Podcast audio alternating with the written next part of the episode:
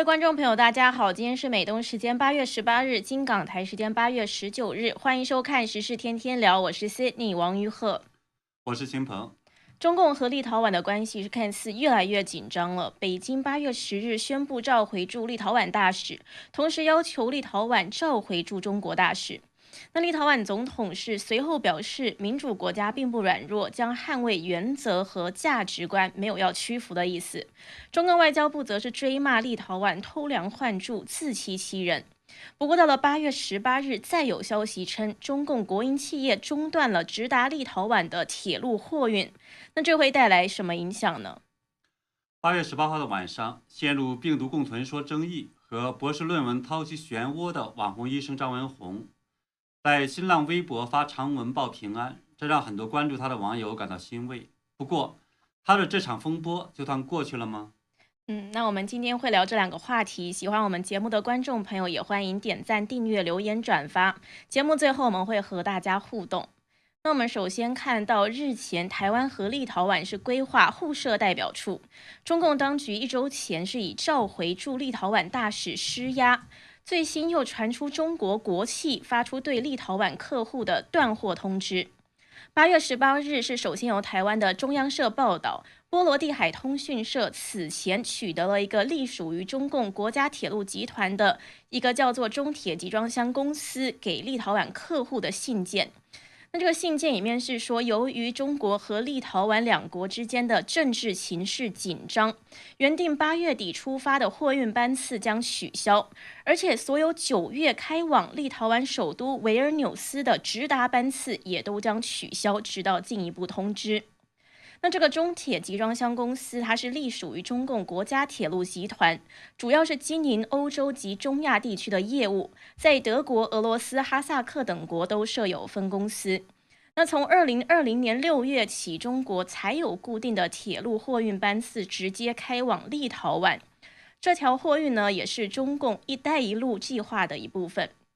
那报道是说，这个货物呢仍然能够从中国经由波兰等地进入立陶宛，但是交期、运费这些成本势必上升。那不过目前立陶宛驻中官员是尚未接获相关的正式通知。那立陶宛驻中国大使馆负责交通运输事务的参赞林姆科斯，他是认为中方的决定是政治考量，所以看来这个是最新中共的报复行动。呃，对我们看到呢，欧洲的小国立陶宛今年以来就跟中共杠上了，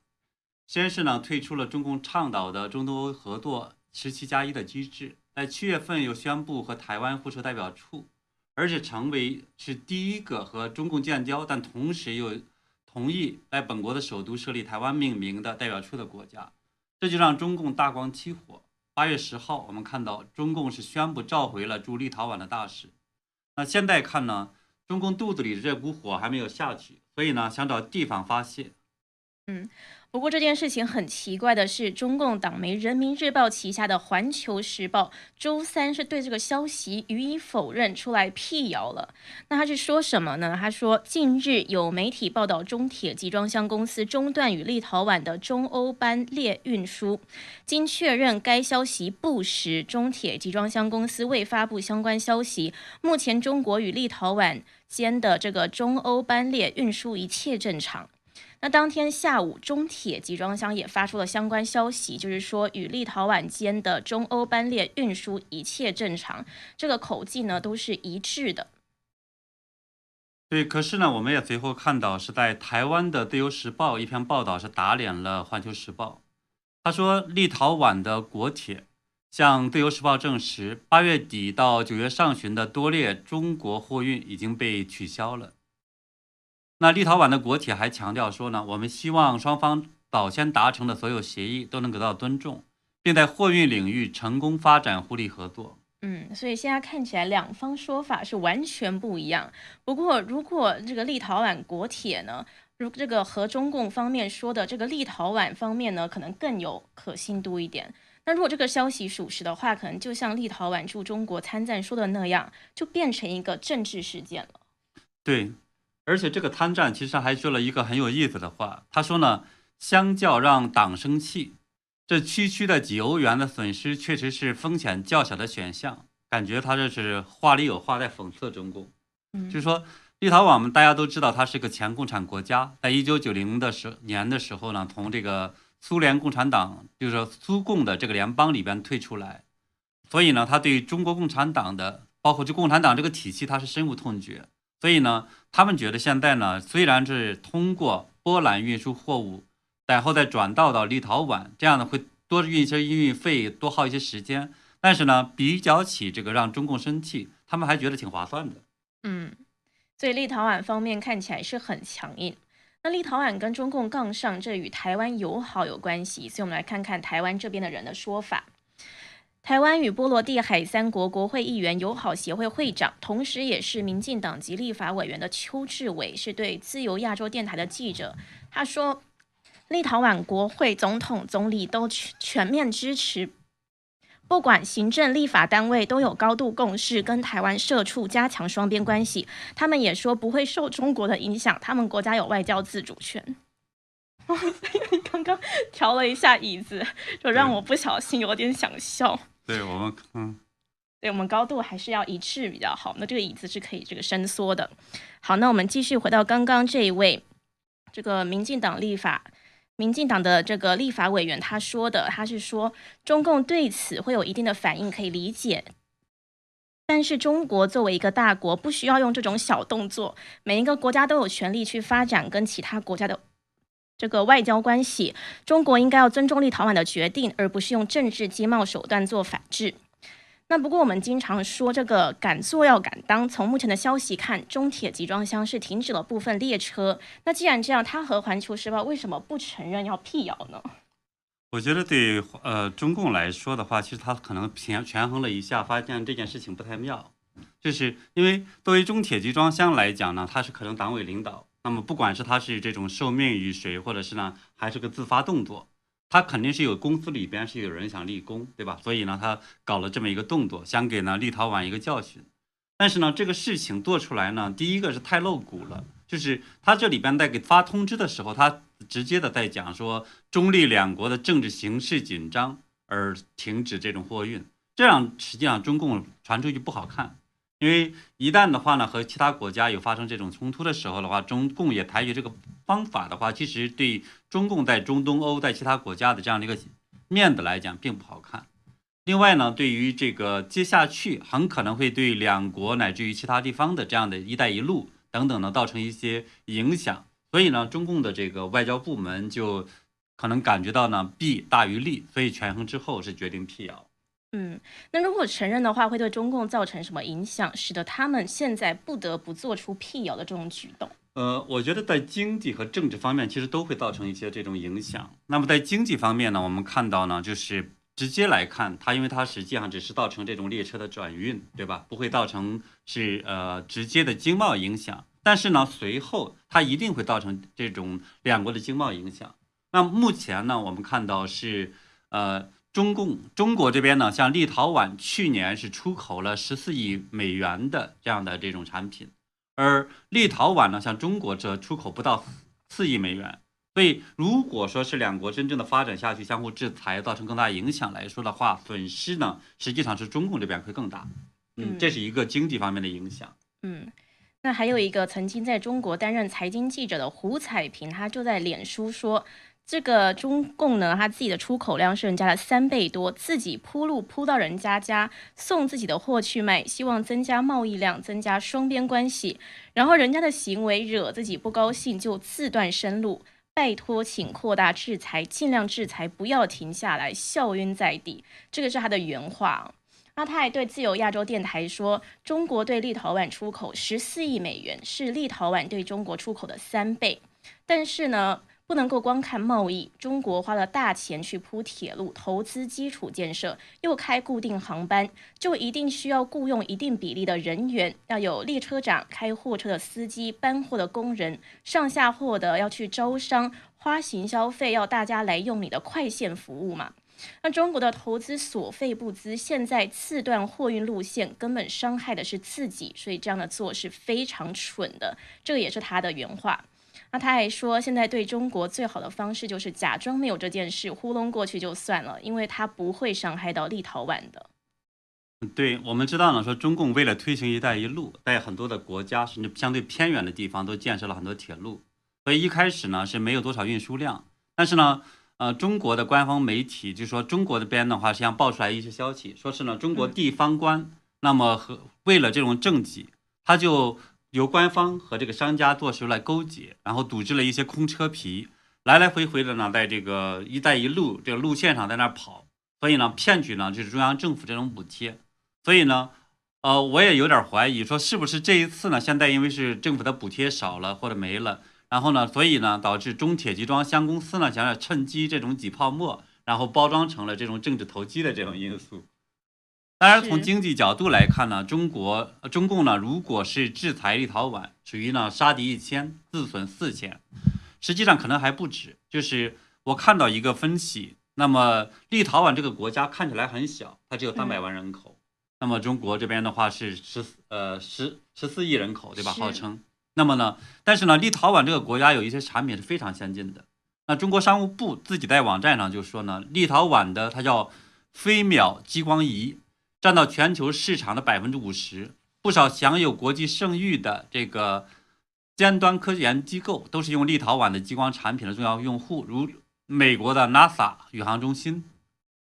呃，欧盟的空间局等等。那么业内人士也说呢，如果说制裁立陶宛，他们呢只是减少了一些其他国家都买得到的产品，而如果呢立陶宛倒过来反制，那么中国的北大、清华这些一流的大学，他们在物理、材料、化学方面的研究都可能反而受到影响。所以呢，他觉得这方面即使经济制裁，可能都是属于这种叫得不偿失。嗯。另外呢，从政治角度来看，中共呢现在可能还不想也不敢直接更严厉的制裁立陶宛。来避免激化矛盾，我们也分析过，说最可能的呢，如果他真正的叨到闹到一定的程度，他很可能会造成断交。那这种情况下，立陶宛很可能会直接的和台湾去建交。这种情况下，中共可能就会呃感觉到会他很难承受这样的一个政治后果，所以呢，他可能不会想过于激化这两国之间的矛盾。是，嗯，所以我们也看到呢，中共这边呢，还是说希望可能会保持一个低烈度的这种冲突。就看起来只是一个口角之争了。嗯，那目前看到立陶宛对中共的施压也是拒绝屈服的。八月十五日，立陶宛总统瑙塞达他在接受采访的时候说，立陶宛致力于捍卫民主的原则和价值观，能够让他们免受攻击。那瑙塞达还是建议中方重新考虑并改变召回大使的决定。他还强调说，作为一个主权和独立国家，立陶宛可以自由决定与哪些国家或地区发展经济和文化关系。那他还说呢，有时候这些原则和价值观不太受我们的邻国或是其他一些国家的喜欢，但是我们不能只是选择走另一条路，这个是我们的方式。但是我们非常明白呢，这不是最容易的方式。也就是说，立陶宛呢，它等于是坚持原则，可是走了一条比较难的路。嗯，对，看起来是明知山有虎呢，偏向虎山行，就是就是拒绝这个接受中共的威胁。嗯，也难怪呢，我们也看到是八月十七号的时候，中共外交部的发言人华春莹就对瑙鲁岛的话进行了反驳，说他说的呢是立陶宛致力于呃。这种两国这这样的一种关系呢，它实际上是这种偷换概念，然后是偷梁换柱。嗯，但是反正现在看起来，中共目前对这个三百万人的小国立陶宛还是不敢太过分，所以这个也是一件很有意思的事情。对这个小国看起来也真的很有骨气。在八月十二号呢，我们看到胡锡进呢也是称中俄呢，就他和中共和俄罗斯应该联手惩罚这个立陶宛在经济方面。嗯啊，但是呢，这个胡彩平我看到他也有一个分析说呢，是这样的话呢，他只是这样指这个虚张声势，因为俄罗斯呢根本不会在这个方面和中共去联手，因为一方面的话，我们看到俄罗斯它需要这种动港，就是说这种不动港，那么在因为百分之十五的呢立陶宛的这个产品出是跟俄罗斯在做交易的，所以呢，俄罗斯它实际上很在乎立陶宛的交易，而且呢，这个俄罗斯东迁的这个港口要冻结。所以它要在南边找这种不动港，它才能够是维持它的这样的一个整体的这种经济运转。所以呢，呃，那么立陶宛包括拉脱维亚呃等等这些国家的话呢，是爱沙尼亚就立那种啊波罗的海的三国，这些呢它实际上都是这种俄罗斯在这个方面的一个合作伙伴。所以如果动这种闹矛盾大了的话呢，其实对俄罗斯这是一个损失。啊。嗯，另外呢，我们也知道说，俄罗斯俄罗斯呢当年是这种继承了这种苏共的衣钵，对吧？把这个原来苏联前苏联的衣钵，而一九一零年的时候呢，立陶宛和当时的这个波罗的海的另外的国这个两个国家，那么它也是冒着这种呃各种危险，断绝了和这种呃苏苏联的这样的一个关系，直接闹的独立，所以他其实也不怕这个俄罗斯，所以这实际上对中共来说呢，其实也是属于这种做做梦，呃然后说说嘴，所以对呃胡锡进来说，他就是吹吹牛吧，所以他那个是这样子。是。所以我们才看到呢，现在这个传出来的说中共国企要停发立陶宛的列车货运，专家才会说这个制裁害到自己了，非常蠢。那我们再来看到另外一个话题，就是中国国内近一段时间，大陆媒体、自媒体是围绕如何对抗病毒出现了截然不同的观点，而且这个纷争越演越烈，已经上升到政治高度。那话题的主角呢，是来自于病毒爆发以来。一直都爆出金句，那外界又认为他是少数敢言的专家之一的上海复旦大学附属华山医院感染科主任张文宏。他在七月二十九日针对南京疫情导致全国新一波疫情发言时，表示说疫情不会短期结束，可能长期也结束不了，所以中国应当要学会与病毒共存。这个是比较接近于欧美国家的做法。那很多的中国民众、医生、海外媒体都力挺他的说法，但是呢，他的说法却招来了党媒甚至是中共军报的批驳，还定性他这个是敌对势力在利用此事搅局。那这很显然是因为和中共官方立起来的目标“病毒清零”杠上了。那随后张文宏是再遭到举报，被指说博士学位论文涉嫌抄袭，所以事情是一波未平，一波又起。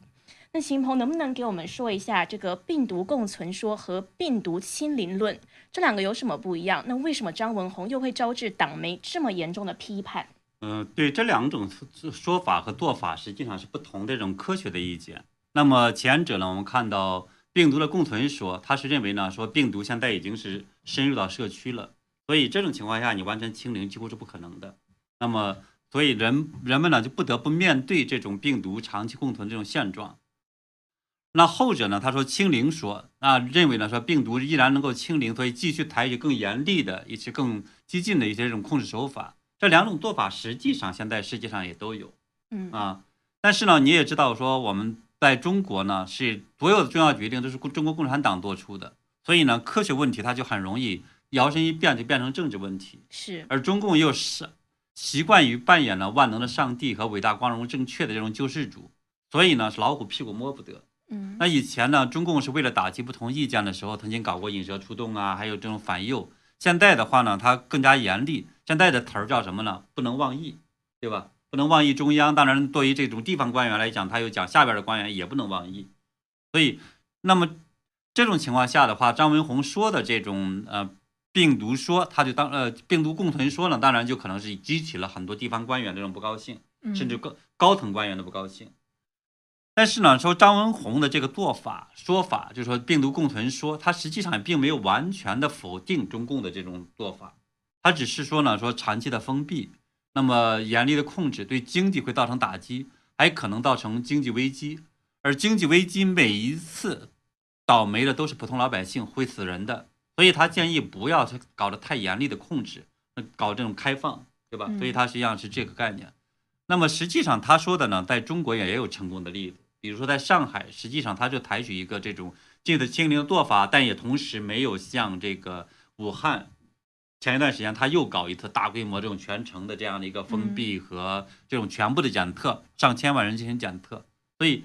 是就是说，同时呢，上海实际上也接受了这种很大比例的这种和中和世界的这样的一种国际航班。但是呢，我们也知道说，中共官员还是喜欢一刀切的做法，所以当然就会认为说这个。张文宏的说法会冒犯他们，所以很恼火。嗯，对，像之前就有个报道嘛，江西一名张姓教师，他只是发文说建议扬州可以试验一下放弃严格防疫与病毒共存。他的发文里面还说仅仅是建议勿喷，结果隔天就被公安局去裁定行政拘留十五天嘛。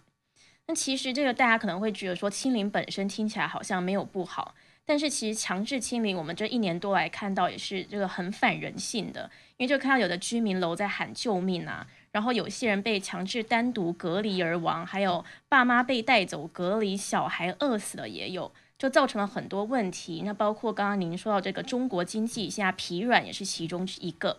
所以可能是很多中国民众已经心里都很不满了，才会支持这个病毒共存说。但这可能共产党他现在就是要维护他的这个清零的标志，也要人们的绝对服从，所以又再度要消灭一个无害的理论。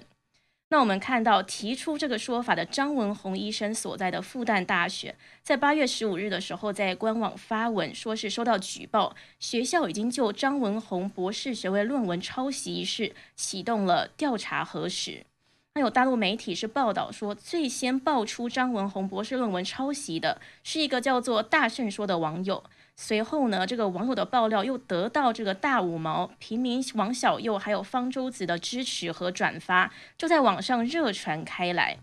秦鹏就是这个张文宏嘛，他才被党媒批判而已，等于是惹了党中央不开心。那论文抄袭事件就马上爆发开来了，所以就会让人家怀疑说，这个是孤立事件嘛？还有这件事真实性到底为何？他的论文算是抄袭吗？呃，这个事件当然不是一个孤立事件，就是我们大家实际上都知道，说呢，这些五毛他做的呢，就是爱党爱国的这种生意。他实际上，当他咬的这种撕咬党不喜欢的人，或者鼓吹党所喜欢的东西越要这种厉害的时候，他实际上就得到的奖赏越多。他像是挣钱的，把他当生意做。所以呢，现在呢，那么看到他张文宏呢受到官方的党媒的这种攻击，他当然也认为这是可能是机会来了。所以它不是真正的自干五，对吧？所以它不是真的自干五。他那么也知道，实际上我们也知道，说张文宏之前呢，在很多话题上也都是说了很多大实话，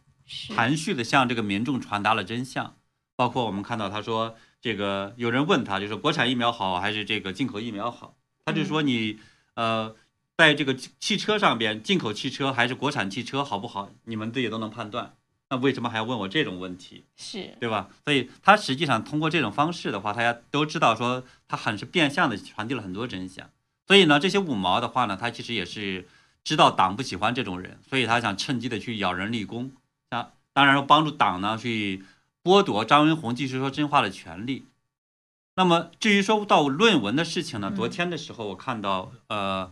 就是自由派的学者，那么前。中央民族大学的教授、博士生导师呢，赵世林，他就说了这件事情。他说呢，作为呃当了几十年博导、博士后导师的这个业内人士，负责任的说，呃，张文宏十几万字的这个博士论文，转述一下呢是综述，没有出呃说明出处，最多是不规范。特别让他括弧的，特别是十几年多年前的这种背景，谈不上抄袭。他认为呢，像赵生业，就是你说的大声说，这实际上也是一个这种很五毛的一个人。他是呃鼓吹呢，是让中共这边的话用几千枚核导弹，然后打到海里边，甚至打到地心里边去毁灭地球这么一个东西啊。还有呢，像方舟子啊、肖英等等这些人，他说这些人撕咬这种张文宏呢，他说是醉翁之意不在酒。那赵世林还说呢，他说退一万步讲，张文宏的抄袭呢，即便被认定博士学位呢被取消。他还是认为，张文宏呢是最优秀的这个防疫专家，做出了最大贡献的防疫专家。他说没有之一。而那些撕咬张文宏的人呢，他说是最脏、最臭、最恶的渣，也没有之一。是，也是非常这个直言呐。嗯。那昨天十八日在二十一点四十分的时候，张文宏发了微博。可能是让很多他的支持者都很欣慰的一件事。他是说，最近很多人关心他，所以他大致汇报了一下他这几天做的事，算是报了个平安吧。那他是把周一周二周三做的事情都列了出来，不过具体事件和最近的风波是没有什么关系。他最后没有提到疫情，他是说。目前国际的抗疫形势依然非常严峻，中国仍然面临巨大的疫情挑战。但是我们必须有着坚定的信念，我们国家采取的抗疫策略是目前最适合我们自己的策略。鞋子合不合脚，自己穿了才知道。这个算是好像有点妥协了这种感觉，是有点这种感觉，对。那他还说，不发微博是常态，发微博是非常态。比如说，今天有疫情，又收到了太多的关心的微信，他是这样说的。那秦鹏他的这篇最新的发文，你认为他是平安了吗？有没有透露出什么其他的消息来？呃，对他这个，我觉得应该是有报平安的这样的一个意思。我们看到呢，他实际上在说了他每一天的这样的一个行程。他除了做好呢，就是呃本医院的这样的一种呃本职工作，就是挂挂号门诊，对吧？他要是，然后呢，他还是呃接受就上海的这个卫健委这样的要求。去参加呢上海市，因为他本身是上海市的这种新冠病毒啊专家的这个专家组组长，嗯，所以呢，他是在继续和卫健委的这些领导专家，还有呢上海市分管的这个副市长呢一起在工作研究和防控疫情，所以他其实也是通过这种方式在转这种变相的表达出来说，他并没有呢受因为受到这种前卫生部部长这个高强还有博士论文的这个影响呢，对他的工作造成多大的一个冲击，所以他的这种。受到这种信任和影响，还是我觉得比较这种正常的。嗯，另外呢，刚才你其实也说的，他实际上是有点变相的去表达说，他借这个机会表达说呢，对中国共产党目前的这种整体的防疫措施，他其实是一个变相的一个承认。嗯，所以他其实整体来看，他这个事情也就是个报平安吧。是，所以等于说之前官媒还有这个前中共卫生部长对他的攻击等等，这一波打压算是过去了。嗯，对，我觉得基本上算过去了。那最后呢，他的讲的那段话，就说什么这个中国的防疫疫情措施如何如何的这个事情，其实就是一个这种变相的再去承认，像他还说以前的那个说法呢是呃不完全是对的，好像我觉得某种意义上是这个意思。但是呢，大家其实作为关心他的人也都知道，说他受到一定的压力，那无所谓，大家都能够理解，所以这可能是这样的。那而且呢，我觉得这个为什么说他会过去呢？因为我们也知道说张文宏实际上是个很高智商的一个人。他经常虽然说出来很多真相，但他每一次说的时候呢，他实际上是很难抓住把柄。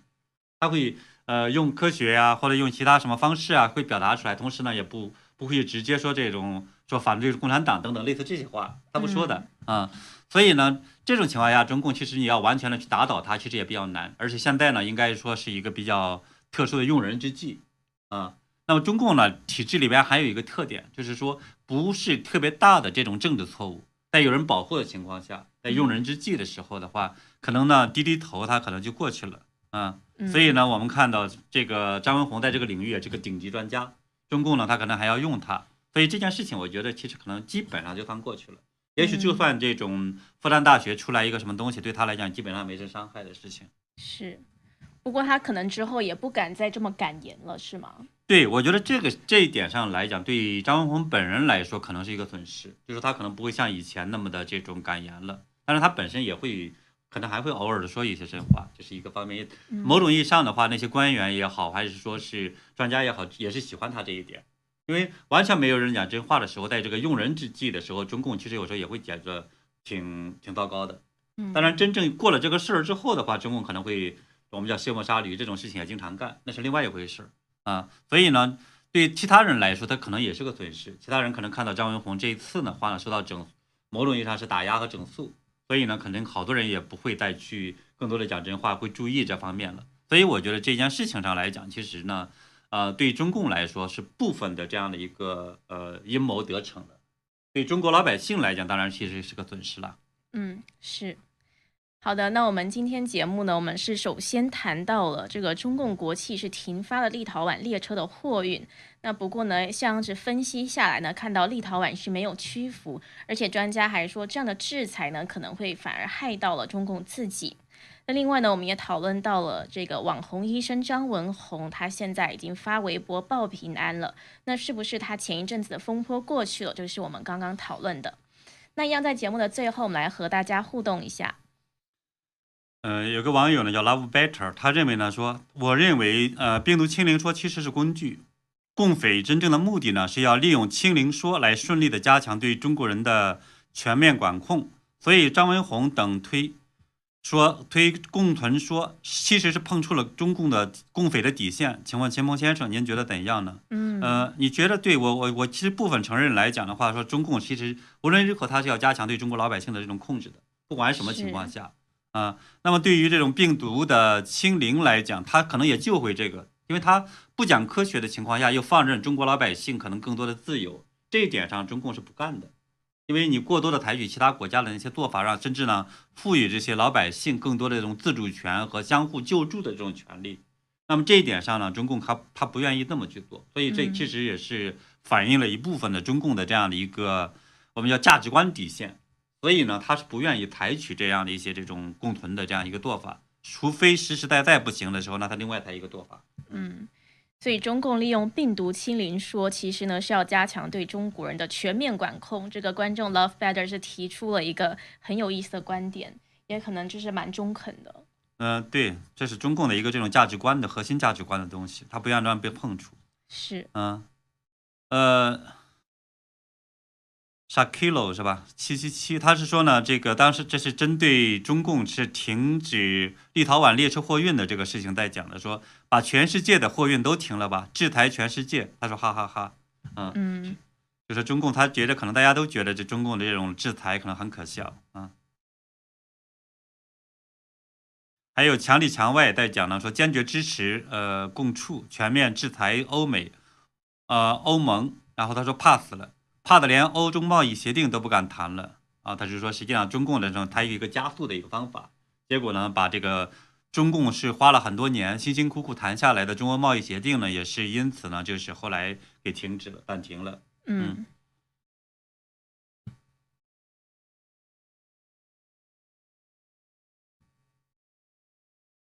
那还有一位观众鱼次郎，他是说中共的反应跟国家的大小有关，对小国他们耀武扬威、喊打喊杀，对大国他们就会一再向后调整他们画的红线。不过这回很有意思，中共对立陶宛的这样的一个制裁也好，反应也好，它某种意义上还真的不太像说之前的对呃加拿大那么狠，所以我觉得这个事件我们大家观察起来其实也觉得蛮有意思的。是啊，因为立，因为某种意义上也可能是加拿大呢对太软弱了，所以呢他觉得这个就是对中共来说呢，他可能就觉得好欺负，所以这可能也是中共的一个特点，欺软怕硬。嗯，加拿大人都是非常的好，像网络上就会有很多关于他们人太好的这种笑话。嗯，呃，对，还有我看到我的网呃频道里边有个叫做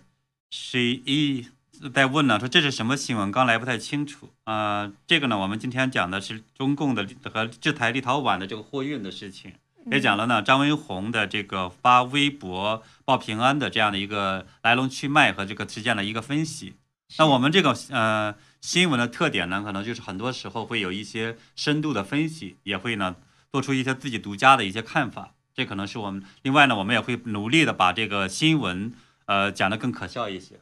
更好玩一些，大家呢就是看起来更好懂一些，包括哪怕一些这种看起来比较枯燥的一些东西，所以这是我们的一个特点。嗯，错过直播的观众也可以再往回等一下呢，是看重播，因为等下都会有完整的影片出来。嗯，那好的，今天非常谢谢大家的观看，那我们跟大家的互动就到这边，我们也会持续的为大家跟进时事。好，谢谢大家，我们明天见。我们明天的节目再见。